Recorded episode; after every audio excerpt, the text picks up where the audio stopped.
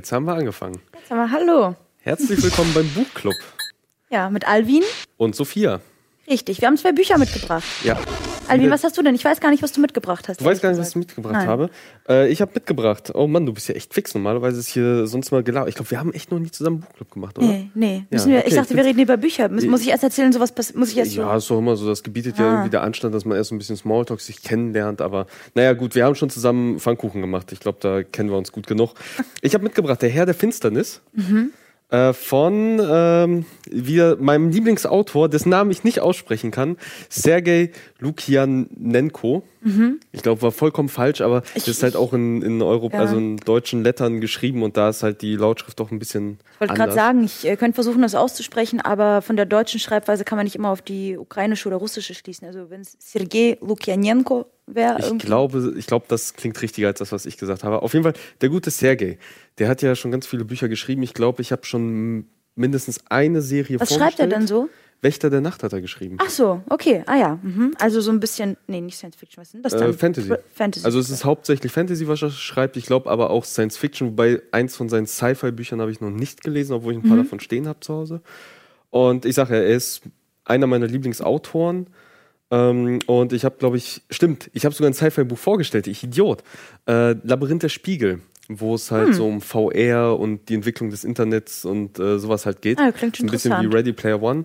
Ähm, ja, genau, das hatte ich damals schon vorgestellt und jetzt habe ich halt wieder ein kleines Buch mit ihm mitgebracht. Es ist ein kleiner Einteiler, normal, also Okay. Mhm. er ist halt dafür bekannt, dass er so reinschreibt, so ein paar Bücher groß. Und das ist aber ein Einteiler, eine kleine Geschichte, die er 1994 geschrieben hat. Ist also schon ein bisschen, ein bisschen was her. 2008 kam sie bei uns im, äh, auf Deutsch raus. Hat aber ein bisschen gedauert. Dauert immer bei ihm. Also auch Wächter danach kam relativ spät und von seinen ganzen anderen Werken halt auch. Und das hat zumindest bei der, bei der anderen Buchreihe dazu geführt, dass du es gelesen hast, dachtest, hm, die Technik, die hier beschrieben wird, die wirkt irgendwie alt. Und dann hast du nachguckt, oh, das Buch ist schon zehn Jahre alt. Hm. So Jules Verne gelesen und gedacht so, ey, es gibt längst U-Boote, was erfindest du da? Aber auch nur manchmal. Also da sieht man, dass der Typ halt auch sehr schön vorausgedacht hat. Egal. Das ist eins seiner frühen Werke, was ähm, man auch ein bisschen merkt, habe ich gelesen. Ich habe jetzt in Vorbereitung darauf, weil ich das Buch nicht mehr so 100% im Kopf hatte, äh, noch ein bisschen recherchiert, was so die Rezensionen sind, was so andere drüber geschrieben haben. Und äh, dabei ist mir halt aufgefallen, dass viele doch, doch viele Kritikpunkte an diesem Buch haben. Willst du erstmal kurz erzählen, worum es geht, also bevor du es Ähm, kritisierst? Weil ja. ich wüsste ja jetzt gar nicht. Genau, äh, du hast recht, genau. Worum geht's? Das Buch heißt ähm, Der Herr der Finsternis. Im russischen Original heißt es so viel wie Der Junge und die Finsternis. Und es ist ein Jugendbuch, es ist ein Jugendliteratur oder zählt zur Jugendliteratur, was man halt sehr schnell merkt, weil man verfolgt quasi die, äh, man verfolgt die Geschichte aus den Augen von, äh, warte, warte, warte, Danka. Ist ein Mädchen. Nein, ist ein Junge. Okay. Äh, ich kann mir ja keinen Namen merken, sorry. So, Danka ist der Protagonist der Geschichte. Äh, die Geschichte erzählt aus, auch aus der Ich-Perspektive, was ich ja liebe bei Büchern. Und äh, dieser Danka liegt ähm, krank im Bett. Er wohnt in Moskau, hat, äh, hat eine alleinerziehende Mutter, die aber arbeitet und er fühlt sich halt so ein bisschen einsam und vernachlässigt. Hat fühlt eine, sich nicht da vernachlässigt in Moskau? äh, hat eine leichte Erkältung und liegt bei schlechtem Wetter halt im Bett und ist Ja. nicht in der Schule. Und äh, dann kommt einem urplötzlich so halt ein Lichtfleck in sein Zimmer rein, so an die Wand. Kennt man ja so Sonnenstrahlen, die durch die Wolken brechen, dann hast du so einen Lichtfleck, der Ja. so ein bisschen tanzt und auch von irgendwas reflektiert wird. Äh, und er, weil er halt so gelangweilt ist, fängt auf einmal an, mit diesem Lichtfleck zu reden und lädt ihn ein, da zu bleiben. Und durch diesen, durch diese Einladung wird aus dem Lichtfleck wird auf einmal so ein, so ein Knäuel und aus dem Knäuel wird eine Katze oder ein Kater. das probiere ich nächstes Mal auch aus, aber ich hoffe, ich kriege einen Hund. Genau. Und äh, ja, aus dem Lichtfleck wird halt ein, ein, Leuchtner, ein leuchtendes Kätzchen. Und dieses leuchtende Kätzchen ist ein, ist ein Sonnenkater, nennt er sich, glaube ich, oder nennt sich erst Sonnenball und sagt dann, okay. Du hast es auf Deutsch gelesen, ne? Also Ich die Ausgabe, die du mit hast. Genau. Mhm. Ähm, und es gibt eine frühere Übersetzung und ähm, also das ist jetzt, glaube ich, die neuere Übersetzung vom, vom Hein Verlag. Es gibt äh, eine frühere Version, eine frühere Auflage von einem Buch von einem anderen Verlag. Ich glaube, da war die Übersetzung mal ein bisschen anders. Da hieß der Sonnenkater noch ein wenig anders. Ich glaube, da äh, wurde der Sonnenhäschen auch genannt, aber es ist Ah ja. schlussendlich ist es halt ein Sonnenkater. Und äh, dieser Sonnenkater ist halt, ist halt ein magisches Wesen, was halt direkt von der Sonne kommt. Und er erklärt es damit, dass er, also warum er entstanden ist, erklärt er dadurch, dass er quasi wahres Licht ist. Und wahres Licht ist halt Sonnenlicht. aber von diesem wahren Licht kommt nur ganz, ganz wenig auf die Erde und auch meistens zu Sonnenaufgang und zu Sonnenuntergang. Und selbst dann halt wirklich nur, nur Bruchteile davon überhaupt auf die Erde. Und er konnte nur entstehen, erstens, weil er halt eingeladen wurde von dem Jungen und zweitens, weil er halt von dem wahren, von einem wahren Spiegel reflektiert wurde. Ich wollte gerade nämlich sagen, ich glaube auf Russisch, wieso es früher so ein Häschen wahrscheinlich geheißen hat, ähm, ich habe es gerade nicht im Kopf, weil ich zu müde bin, aber äh, auf Russisch ist das Wort, glaube ich, für diesen Lichtpunkt ist, glaube ich, tatsächlich Sonnenhäschen. Das, ja, genau, das hatte ich mir halt auch schon gedacht, also dass wortwörtlich, es daher kommen ja. könnte, ja. Ähm, Komisch, dass die das dann auf ein anderes Tier komplett geändert haben, ja. nee, nee, aber er ist, nee, er ist schon im Buch, ist er schon eine Katze. Er ist wirklich eine Katze. Er ist wirklich eine Katze, es wird als Katze ah, beschrieben. okay. Ähm, aber er selbst nennt sich halt erst Sonnenball. Also in der neuen äh, Übersetzung nennt er sich erst Sonnenball und dann sagt der Junge, aber du siehst eher aus wie eine Katze. Ah, ja, jetzt ist doch eh dasselbe. ah, okay, okay. Mhm. Ähm, genau, und da, dann erklärt er halt seine Entstehung, er ist ein magisches Wesen. Dann erklärt er halt auch dem Jungen, dass er durch das wahre Licht hat er nämlich eine Fähigkeit und zwar kann er einerseits äh, hat er heilende Fähigkeiten, er macht den Jungen auch direkt wieder gesund und andererseits kann er quasi Sachen sichtbar machen, die sonst unsichtbar sind und zeigt dem Jungen, dass er in seinem Raum drei Türen hat, die in andere Welten führen. Cool. Und durch eine dieser Türen geht der Junge, beziehungsweise macht sie auf und es ist schwarz. Es ist pure, pure Düsternis. Und äh, der Kater geht halt rein und sagt dem Jungen, komm doch mit. Und der Junge folgt. Ähm, und sie landen halt in einer Welt, also scheinbar nicht einfach im Nichts, sondern wirklich in einer Welt. Also der Junge spürt Gras. Sind wir in der ersten Tür? Ge- es sind ist da erste Tür, durchgegangen. Genau, es Genau. ist nur diese eine Tür. Und der Junge landet da und spürt halt Gras unter sich und es ist halt eine Welt, aber die ist halt pure Finsternis, pure Dunkelheit. Es gibt da kein Licht. Okay. Und das Dumme Nie? ist, nie. Und das Dumme ist, die Tür schlägt zu. Also als Biologe würde ich natürlich fragen, welche Photosynthese betreibt dieses Gras, was da wächst. Aber erzähl. Ja, äh, das kann man sicherlich wissenschaftlich erklären. Er sagt auch hier irgendwas von Photonen und Protonen und Magnetfeldern. Ah, okay. Wird auch erwähnt. Ähm, auf jeden Fall, die Tür schlägt zu und der Junge ist halt gefangen und ist in dieser Welt. Und das Dumme ist, auch der, der Sonnenkater hat in dieser Welt keine Fähigkeiten, weil es keine Sonne gibt, weil es kein Licht gibt. Und er ist in dieser Welt der Finsternis und damit beginnt halt Ah. die Geschichte und die Reise des Jungen, der halt in einer Welt gelandet ist, wo es kein Licht gibt. Also wo es wirklich kein Licht gibt, weil dieses Licht gab es mal, das wurde aber verkauft. Das wurde den Menschen quasi, quasi weggenommen, von, von habgierigen Händlern halt einfach abgekauft, verkauft. Und deswegen gibt es kein natürliches Licht. Es gibt wohl äh, Lichtquellen, aber die sind sehr, sehr rar und sehr, sehr kostbar.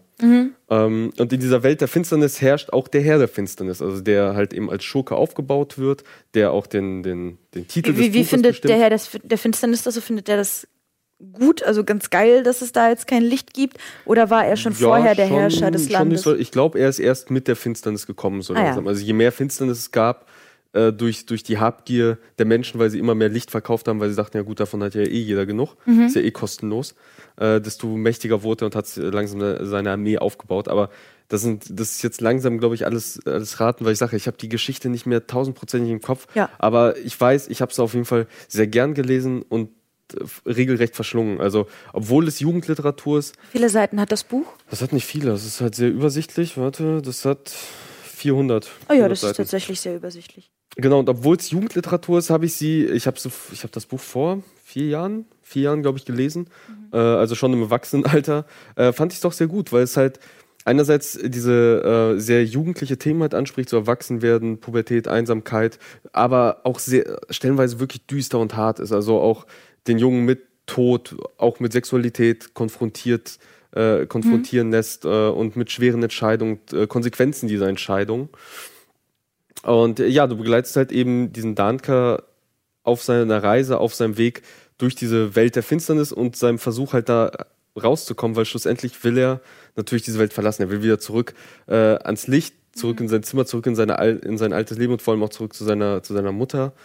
Ähm, ja, und Und was waren die Kritikpunkte, die du gelesen hattest, jetzt, äh, als du recherchiert hast? Äh, ja, die Kritikpunkte waren halt einerseits, dass, ähm, dass hier Handlungsstränge und, und Ideen halt irgendwie reingeworfen werden, aber nie irgendwie zu Ende erzählt werden und nie, nie weitergesponnen werden. War das denn so? Hat sich das so angefühlt für Nee, dich? fand ich ja nicht. Deswegen war ich ja so überrascht, weil beim ersten Lesen ist mir das gar nicht aufgefallen. Oder dass, dass halt zu sehr mit zu vielen Klischees äh, gearbeitet wird, dass halt die Ideen selbst damals, also selbst wenn man bedenkt, wie alt das Buch ist, schon nicht so viel Neues war, dass die Grundaussage, also die, die Grund, ähm, die Grundgeschichte, also das, was ich jetzt gerade erzählt Ja, habe, ja. spannend klingt, viel Potenzial wohl hat, aber er es wohl nie so richtig ausgeschöpft hat mit der Entwicklung der Geschichte. Aber das waren halt alles so Punkte, da saß ich so und dachte, Also beim Lesen habe ich das jetzt nicht so empfunden. Ja also, gut, dass das, das so Grundgüter großartig verkauft werden, ist ja auch all, allgegenwärtig. Ich würde auch nicht wundern, wenn Nestle auf einmal die Sonne kauft. Das wird vielleicht noch Das passieren. kommt noch, ich sage euch, Leute, Nestle wird sich passieren, das Sonnenlicht kaufen und wir werden alle in der Finsternis leben und werden von Schweizern regiert. Ja. Ja. ja, aber die Schweizer werden ja nett zu uns sein, die sind ja neutral, die sind ja weder gut noch böse. Nestle ist aus der Schweiz. Na Egal, auf jeden Fall. Die Ja. guten Schweizer. Ja. Ja. ja, ich weiß gar nicht. Ich glaube, sehr viel mehr werde ich zur Handlung nicht erzählen. Also man könnte Ah, halt okay. noch, noch ein bisschen erzählen. Also neben dem Herrn der Finsternis gibt es halt eben andere, ähm, andere Bösewichte, also andere Fieslinge, die Wie ist das denn? Bleibt er, du hast ja gesagt, es sind drei Türen und der geht durch diese eine Tür Genau. und gerät in die Welt der Finsternis. Ja. Dann wird er wahrscheinlich wieder zurückkommen, aber wir erfahren nicht, was in den anderen Türen das passiert, oder? ich nicht. Also einerseits, weil ich Wir kommen durch die andere Tür wieder raus. weil ich es mir nicht mehr so hundertprozentig sicher bin, aber andererseits will ich da jetzt auch nicht, zumindest auf das Thema nicht, nicht weiter drauf eingehen. Okay. Ähm, genau, was aber also noch sagen könnte, ist, dass in dieser Welt äh, es eine Besonderheit gibt, die sie sehr von dem unserer normalen mittelalterlichen Welt unterscheidet, außer dass es halt stockduster ist und schwarzes Feuer es Mhm. auch noch gibt, was alles verbrennt, aber man sieht's nicht. Ähm, ist das, Oh. äh, das Fliegen dort sehr Sowas, kann, verbreitet sowas ist. habe ich auch in meinem Buch. Das Fliegen ist sehr verbreitet in dem Genau, Sinne. das aber, Fliegen. Es aber gibt- ich sehe doch nichts. Wie fliege ich denn? Ja, das wird auch erklärt, wie das, wie das passiert. Aber das Fliegen gibt es. Mann, ähm, Alvin, du musst mir doch. ich bin ja, jetzt jetzt freue neugierig. einfach- jetzt freu ich doch einfach, dass, es, äh, dass man in diesem Buch fliegen kann. Und Okay. zwar gibt's äh, Flügel, die, die sich die Leute anziehen können, dann können sie fliegen.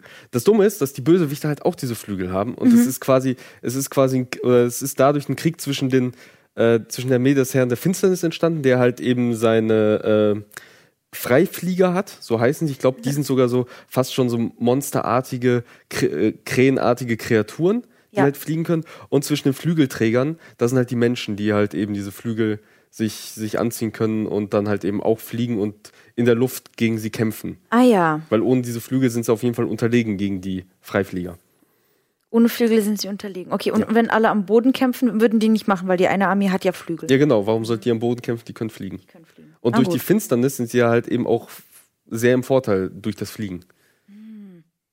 Wieso?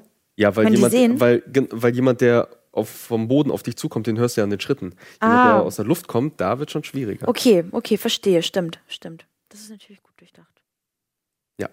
Also, ähm, ja, ich glaube, ich habe jetzt auch meine Zeit schon, äh, schon äh, rumgeredet. Ich so, kann das oh. Buch herz, äh, herzlichst empfehlen. Also, der Sergei ist wirklich ein sehr guter Schriftsteller. Ich werde definitiv noch weitere Bücher von ihm vorstellen, also zumindest noch die Wächterreihe. Mhm. Äh, muss ich noch vorstellen, weil das ist, glaube ich, neben Douglas Adams Planetary Galaxis meine Lieblingsbuchreihe.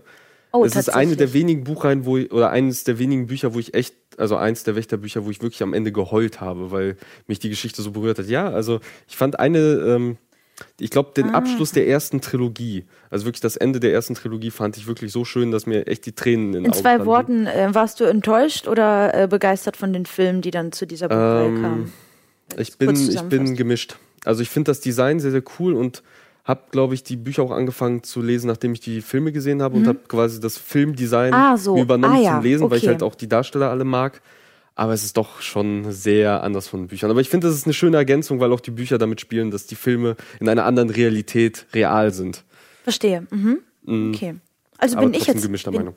Genau. Äh, deswegen, ich wollte es noch empfehlen. Herr der Finsternis gerne lesen, gerne sich kaufen. Also meine Empfehlung. Und genau, und wenn ihr eine Leseprobe wollt, die gibt es auf Amazon und anderen Seiten. Also könnt ihr danach googeln.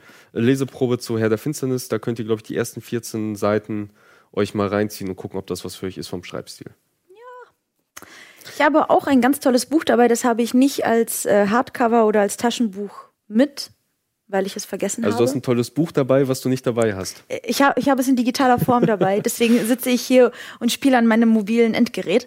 Ähm, äh, ich habe mitgebracht Picknick am Wegesrand von den Strugatsky-Brüdern. Das ist ein Ja. großartiger Titel, von dem ich, äh, als ich angefangen habe, es zu lesen, ziemlich wenig bis gar nichts erwartet habe, aber wovon ich behaupten würde, dass es äh, jetzt mit eines meiner Lieblingswerke sein wird, einfach von der Einstellung, von der Philosophie, die es mit sich bringt. Und wen es interessiert, das ist übrigens auch die Buchvorlage oder die Grundlage für den Film Stalker aus dem Jahr 1979. So ist ein russischer Film, so ein bisschen Arthouse-mäßig, aber ähm, habe ich heute geguckt, bis zur Hälfte. Mehr habe ich nicht geschafft vor der Arbeit.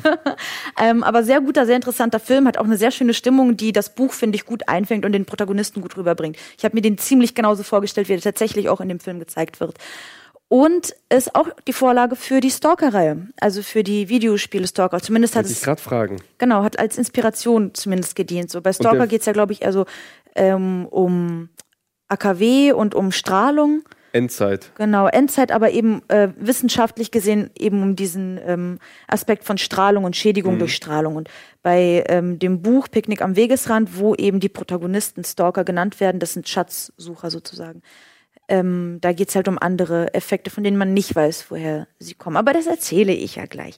Und ich habe überlegt, ob ich nicht einfach die ersten Seiten anlese, weil das Buch ist komplett in Ich-Perspektive des Protagonisten geschrieben.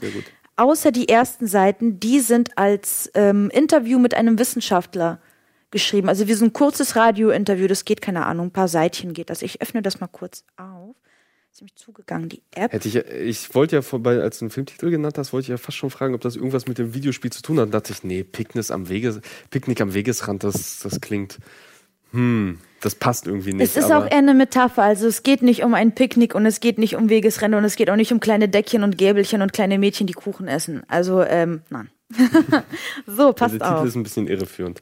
Also wir, wir, wir, befinden uns, ähm, so, Auszüge aus einem Interview, das der Sonderkorrespondent vom Radio Harmond mit Dr. Valentin Pillmann anlässlich, anlässlich dessen Auszeichnung mit dem Nobelpreis für Physik im Jahre 1900x führte. So.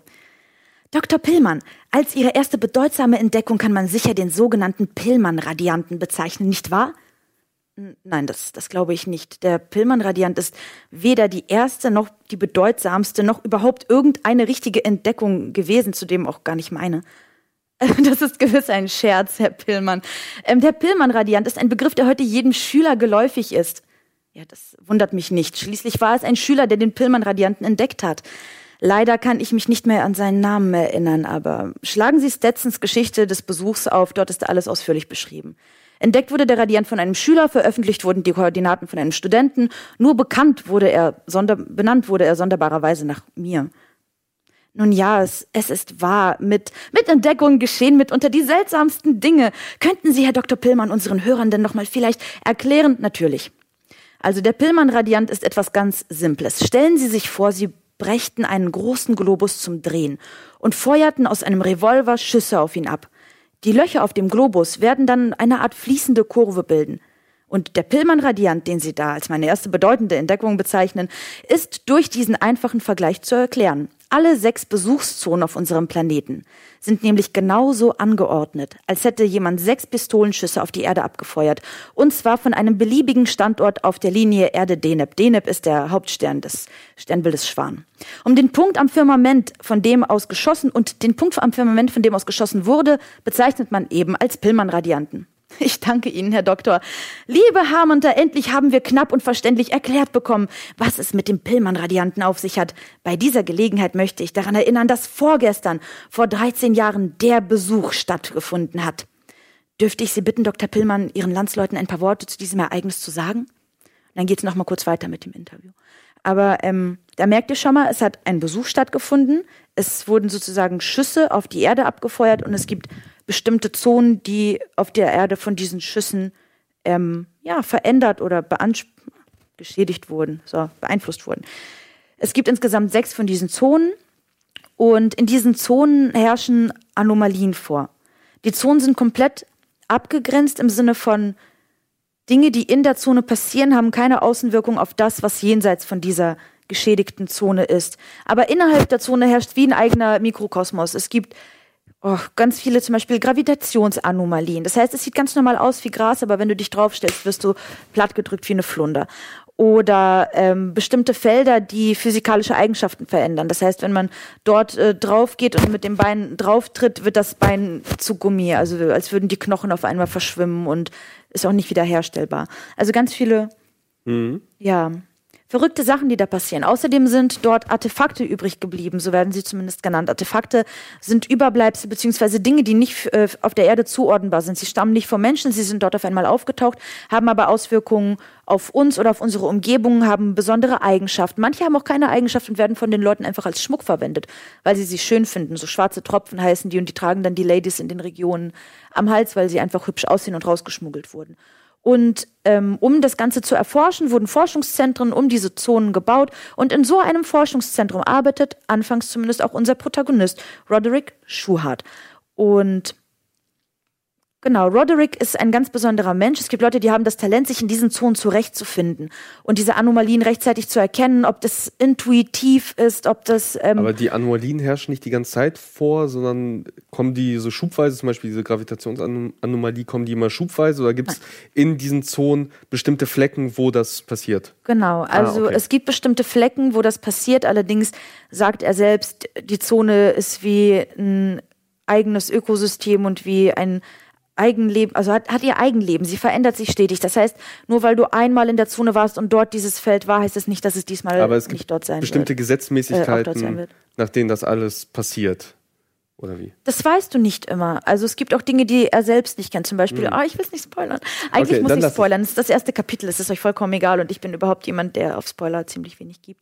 Ähm, aber im Prinzip muss ich es erzählen, weil ich sonst den Rest der Story nicht erzählen kann. So, auf jeden Fall geht unser Roderick Schuhart, geht mit einem anderen Wissenschaftler aus äh, diesem Lab, in dem er arbeitet, in diese Zone, weil sie was Besonderes aus der Zone holen wollen.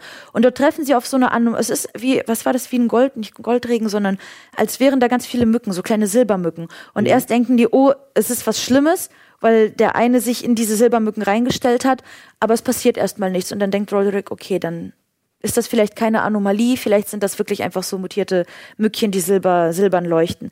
Als sie dann allerdings aus der Zone später rauskommen, stirbt der Typ am nächsten Tag am, an einem Herzinfarkt zum Beispiel. Also es ist nicht immer genau ersichtlich, was mhm. wofür zuständig ist, aber als Stalker, Stalker, ja, können sich da zurechtfinden, können Leute da reinführen und dort wieder rausführen, ohne dass normalerweise jemand zu Schaden kommt. Und deswegen werden sie in der Gesellschaft so geschätzt. Nach diesem Vorfall, die, inhaltlich, die Inhaltsangabe dieses Buches ist mir ein bisschen entglitten. So, auf jeden Fall nach diesem Vorfall mit seinem Mitarbeiter hört er auf, in diesem Lab zu arbeiten und arbeitet auf dem Schwarzmarkt als Stalker. Das heißt, er schmuggelt Sachen aus der Zone rein und raus, je nachdem, wer was äh, braucht. Weil manche Dinge kann man als Batterien verwenden oder eben nicht. Ähm, das ist so die, die Rahmenhandlung. Aber das Interessante abgesehen davon, dass ich diese Handlung an sich auch interessant finde und diese, ja, diese Suche nach sich selbst spielt im Prinzip die primäre Rolle in dem Buch. Was ist mit meinem Mikrofon? Mein Mikrofon hat einen leichten Wackler. Naja, vielleicht sollte ich mit meinem dicken Arsch davon runtergehen. Warte. So besser? Okay. Okay, cool. so. Ähm, interessant ist im Prinzip, wie die Leute zu dem Besuch stehen. Also das heißt, du hast Leute vom Militär, die versuchen das für sich zu nutzen, um ihre Ziele zu erreichen. Du hast Wissenschaftler, die reine Neugierde daran ähm, birgen und du hast normale Leute, die einfach nichts damit zu tun haben wollen, aber da drin verwickelt sind, weil sie zum Beispiel in dem Gebiet gewohnt haben, als der Besuch stattgefunden hat oder dort in der Nähe wohnen und dort nicht mehr weg können, weil Leute, die während des Besuchs mitten in dieser Zone gewohnt haben, wenn die von dort wegziehen, passieren richtig kranke Dinge mit ihnen und mit Leuten, die mit ihnen zu tun haben. Also je, jemand, der, der drin war, als es passiert ist, muss auch drin bleiben, seine Muss in seiner Gesundheit. Nähe, genau. Also ah, nicht okay. nur seine eigenen, sondern auch seinen anderen Leuten, mit denen er zu tun hat. Aber also sind die Leute dann auch unter Quarantäne gestellt, dass sie die Zone auch nicht verlassen dürfen? Nee. nee also sie können sich theoretisch frei bewegen, theoretisch. aber machen es besser nicht. Genau, also okay. weil es, es ist zwar signifikant, also es gab so mehrere Vorfälle, von denen man sagt, ja, es ist passiert und ja, es war gefährlich, aber es gibt jetzt keine Statistik dazu, sodass man mhm. gesagt hat, so, ey, die Leute dürfen nie wieder wegziehen in einen anderen Staat oder so. Genau. Und äh, genau, das finde ich ist das Faszinierende, weil es geht A darum, ähm, um diesen Faktor, es gibt extraterrestrisches Leben und wie stehen die zu uns? Dann, wie, welche Rolle spielen die in diesem Universum, wenn wir nicht alleine sind? Welche Rolle spielen wir in diesem Universum und dann wieder auf der Erde? Und welche Rolle spielt das Ganze, also dieser gesamte Besuch nochmal für mich als Individuum? Und das wird in dem Buch sehr schön und sehr vielschichtig und aus verschiedenen Perspektiven dargeboten. Und es wird dir nicht aufgebunden, sondern dir werden die verschiedenen Gedanken der Person gezeigt, nachvollziehbar aus ihrer Perspektive. Aber du darfst dir dein eigenes Urteil darüber bilden, wie man dazu stehen sollte oder eben nicht stehen sollte. Und am Ende steht quasi auch mehr oder weniger die Verzweiflung von dieser Person, die eben nach sich selbst sucht und sich selbst keinen Platz in dieser Welt zuzuschreiben weiß, weil mit der normalen Welt kommt dieser Stalker nicht mehr klar. Er kommt mit der Zone klar, aber in der Zone kannst du natürlich auch wieder nicht leben und diese Zerrissenheit zwischen seiner Familie, seinen Freunden, seinem Beruf und der Gefährlichkeit, die letzten Endes auch damit zusammenhängt. Nicht nur für sein Leben, weil später werden diese Schwarzhändler natürlich auch verfolgt und ins mhm. Gefängnis gepackt. Und genau, das fand ich, ähm, war das Spannende an diesem Buch. Hat mir auf jeden Fall Lust, äh, Lust gemacht, da mal reinzugucken. Wie viele Seiten hat das Buch ungefähr? Oh, das ist wirklich ein ganz dünnes Buch. Also ein ganz dünnes. Oh, so. Super. Es ist wirklich, ich habe es an ein, zwei Tagen durchgelesen und ich lese wirklich nicht schnell. Ich lese ungefähr so schnell, wie wenn ich vorlesen würde. Also ich mhm. bin nicht so ein schneller Leser. Das genau. Super. Von welchem, äh, weißt du aus welchem Jahr das stammt? Das habe ich vergessen. Ah, schade. Ich würde schätzen, irgendwas in den 70ern muss es ja gewesen sein. Oh, so Vielleicht 72. Wenn der Film 79 gedreht wurde, mhm. muss es ja irgendwie wahrscheinlich dann Anfang der 70er geschrieben worden sein. Okay. Ich finde, es ist halt schon irgendwie auf eine Art und Weise visionär, weil im Prinzip ist das eine Situation, die uns auf der Erde ja jederzeit passieren kann, rein hypothetisch, dass wir uns viel näher damit auseinandersetzen müssen. So. Also von deiner ähm, Beschreibung hätte ich es auch deutlich, deutlich jünger jetzt eingestuft. Ich hätte jetzt gesagt, ja gut, vielleicht so in den 90ern. Das Einzige, was mir ein bisschen komisch vorkam, war, dass ich glaube, in heutiger Literatur oder vielleicht auch in, in rein westlicher Science Fiction wahrscheinlich die Gebiete sofort abgeriegelt und unter Quarantäne gestellt werden würden. Die wurden später mit militärisch abgeriegelt, ah, okay. aber also da darf kein normaler Mensch rein. Die Stalker, am Anfang war das offen, weil man nicht wusste, was ist das, dürfen wir da rein, dürfen wir da nicht rein, welche Auswirkungen hat das auf uns Menschen? Mhm. Und da war das noch nicht abgeriegelt, während er mit dem Wissenschaftler noch zusammengearbeitet hat zum Beispiel. Aber, danach, Aber später war das okay. Militär, militärisch bewachtes okay. und abgesperrtes Gebiet und so ist das auch im Film dann dargestellt. Ja, cool, aber ich glaube, ich werde mich gleich mal nach der, nach der Aufzeichnung mal schlau machen, weil oh, mir fehlt aktuell so ein, so ein Buch, um sich drin zu verbeißen. Ich habe, glaube ich, vier, fünf Bücher aktuell mhm. angefangen. Jetzt letztens zu meinem Geburtstag von meiner Schwester eins geschenkt bekommen, wo ich gehofft habe, ah, geil, das hätte ich schon länger auf dem Zettel. Das ist auch von einem, von einem russischen Autor, vom Autor von Metro. Metro Apropos, also falls ihr Metro gelesen habt, ich habe von Leuten gehört, die natürlich beide Bücher gelesen haben und Metro ist jetzt mein nächstes auf der Liste mhm. nach dem Buch. Ähm, wenn man das eine mag, wird man das andere wahrscheinlich auch mögen, weil es auch für den. Es klang, da gibt's ja auch Stalker. Ähn, ja, es klang ja sehr ähnlich. Dass in Metro die Stalker die Überreste, denken. genau, die, dass mhm. die in Metro diese Stalker, diese Schatzsucher die Überreste der menschlichen mhm. Welt durchsuchen und erforschen und nicht der außerirdischen quasi. Ja. Genau. Und ich lese halt gerade das äh, ein Buch von dem Stalker-Autor, ich glaube vielleicht auch sogar der Nachfolgeroman. Das ist so ein Brecher, so ein 800 Seiten Wie heißt das denn? Äh, Future. Ah, Am ja. Ende mit Punkt äh, RU. Das Doofe ist, es hat so ein paar Sachen, die mir halt nicht so gefallen. Es spielt halt in so einer übertriebenen Zukunft, irgendwie 500 Jahre später, in so einer, in so einer dystopischen Welt und alles. Ja. Und ich habe jetzt 180 Seiten davon gelesen. Es liest sich wahnsinnig gut, deswegen bin ich da auch immer noch dran, weil es sich sehr schön, sehr gut, sehr knackig. Also du, es, mhm. es liest sich gut, aber es passiert auf diesen 180 Seiten nichts. Alles, ja. was auf diesen 180 Seiten passiert, hätte man auf 30 Seiten schreiben können, weil der halt sehr ausschweifend, sehr viel beschreibt und ja. Aber das kannst du in einem anderen Buchclub erzählen. Das genau, darfst das du jetzt können, nicht Das kann ich mal in einem anderen. Vielleicht, wenn du Metro mitbringst. Vielleicht habe ich es bis dahin durch. Vielleicht habe ich dann Metro gelesen. Sehen wir uns wieder mit ein paar neuen ja. russischen Autoren. Sicher. Eine neue Russenstunde. wir haben es wieder geschafft. Ja. ja. Ich vielleicht, hoffe, ihr hattet Spaß. Vielleicht mit so kleinen Buchtipps von Putin. Ja, Immer genau, schön Lesezeichen dabei haben. Ich weiß nicht, ob ich mir von dir mein Buch empfehlen lassen wollen würde. So, auf jeden Fall, ich hoffe, ihr hattet Spaß. Ich fand dein Buch interessant. Ich fand dein Buch interessant. Oh, Dankeschön. Ich fand mein Buch auch interessant. Ich hoffe, ihr lest das. Es ist dünn und es ist großartig. Erzählt mir, wie ihr es fandet, falls ihr es lest. Und bis zum nächsten Mal. Und tschö. Tschüss.